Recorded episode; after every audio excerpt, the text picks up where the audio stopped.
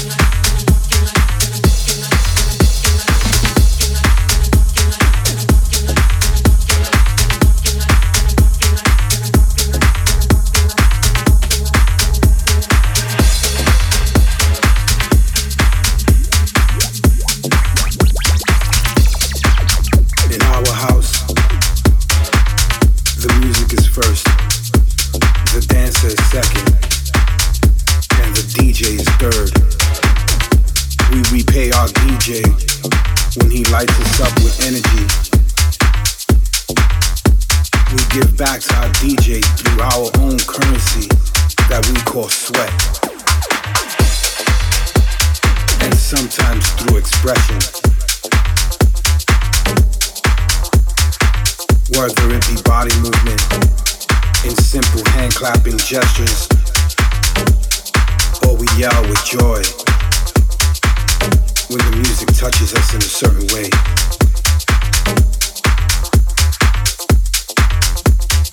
We feel our music. We don't throw objects at our home just so that they can get into it or feel a certain way about it. The music speaks, and the music is what's supposed to move you. No need for obstacles to be in your way. No need for things to be thrown in order for you to get into it. That's not how this was built. That's not how this began. In the roots of it all, there were no big bright lights. It was a big dark room. A vibe, energy, a system, a sound system that brought the music to life. And it was filled with people who enjoyed the same style and the same music. They all treated themselves like a family when they were in the room. They all embraced each other because they embraced the music. Nothing more, nothing less. Our genre is different than any genre out there. It is the roots of all of this. It is the roots of a movement.